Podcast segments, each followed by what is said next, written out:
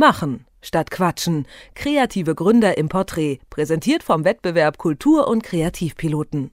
In unserer Serie über Menschen, die in der Kultur- und Kreativwirtschaft arbeiten und damit die Arbeitswelt ein wenig verändern, beschäftigen wir uns heute mit einer Firma, die den Freizeittrend Geocaching aufgreift und für Firmen und andere Kunden weiterentwickelt. Detektor FM-Reporter Christian Bollert hat ohne GPS-Gerät den Weg nach Hannover gefunden und dort Daniel Pflieger von der Geheimpunkt GmbH getroffen. Ich bin Daniel, ich äh, verstecke Schätze. Letztendlich beschäftige ich mich mit Geocaching und setze dieses schöne Medium ein für allerlei Projekte, für Team-Events, für Betriebsausflüge in der Hauptsache, aber auch zunehmend mehr für Marketingkonzepte und touristische Konzepte und Projekte. Es ist ein warmer Sommertag in Hannover, an dem wir Daniel Pflieger in der Halle 96 des Zentrums für Kreative treffen. Wir sitzen in der Werkstatt, wo er und seine Kollegen sonst an neuen Schlössern und Verstecken basteln. Der 30-jährige dreifache Familienvater spricht mit einem Eis in der Hand über seine Leidenschaft Geocaching, die Schnitzeljagd mit GPS-Empfängern und über diese eine Frage, die sich ihm schon früh gestellt hat. Ob ich das, diese Leidenschaft nicht vielleicht irgendwie zum Beruf machen kann. Also als ich Geocaching entdeckt habe, war das ein sehr früher Gedanke. Das war etwa vor sieben Jahren, als ich das äh, als Hobby begonnen habe und ein paar Monate später kamen so die ersten Gedanken, wie kann ich damit mein meinen Lebensunterhalt verdienen. Das Geocaching, manchmal auch GPS-Schnitzeljagd genannt, ist seit einigen Jahren ein Freizeittrend in Deutschland. Mittlerweile gibt es unzählige Verstecke, in denen in einem wasserdichten Behälter ein Logbuch und kleinere Überraschungen versteckt sind. Aber aus diesem Hobby eine Geschäftsidee zu entwickeln, ist eine Herausforderung. Daniel Pflieger vom Geheimpunkt Die Schatzsuche erinnert sich an die Anfänge mit seinem Partner Christian Pk. Die erste Idee war, ich verkaufe Produkte an Leute, die das Hobby auch vertreiben und verdienen damit so ein bisschen Geld. Das haben wir auch umgesetzt. Also mein Partner und ich haben äh, zunächst einen Geocaching-Webshop eröffnet und hatten selber zwei eigenentwickelte Produkte in dem Shop und dann auch ein bisschen Utensilien dazu äh, gekauft und hatten dann ein ansehnliches äh, Sortiment, was wir versucht haben an die Community zu bringen. Das ist aber nicht so gut geglückt. Die Initialzündung für die Idee, Geocaching für Firmen und andere Kunden anzubieten, kam von einer Schulklasse.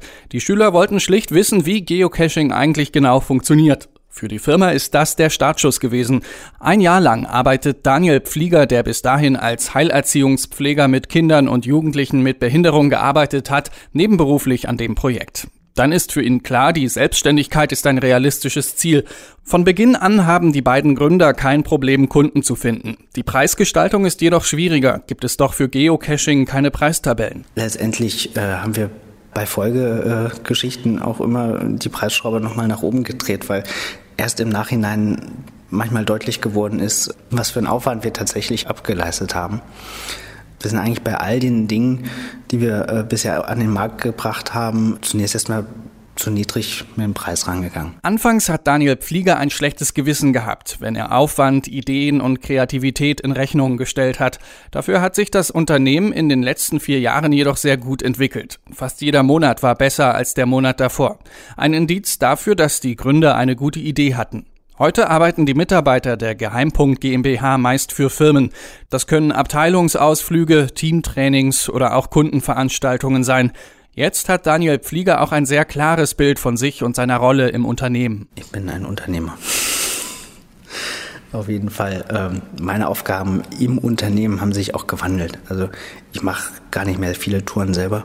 Bin mehr dabei, äh, Akquise zu betreiben, bin auf sehr vielen Netzwerkveranstaltungen unterwegs, bin auch viel am Disponieren und äh, am Organisieren. Äh, das macht mir aber Spaß. Neben den Firmen gehören seit einigen Monaten auch öffentliche Auftraggeber zu den Kunden der Geheimpunkt GmbH. Erst haben sie für die Müllabfuhr und den Tourismusverband in Hannover GPS-Schnitzeljagden entwickelt und mittlerweile wollen immer mehr Tourismusinitiativen ihre Region mit dem Geocaching attraktiver machen.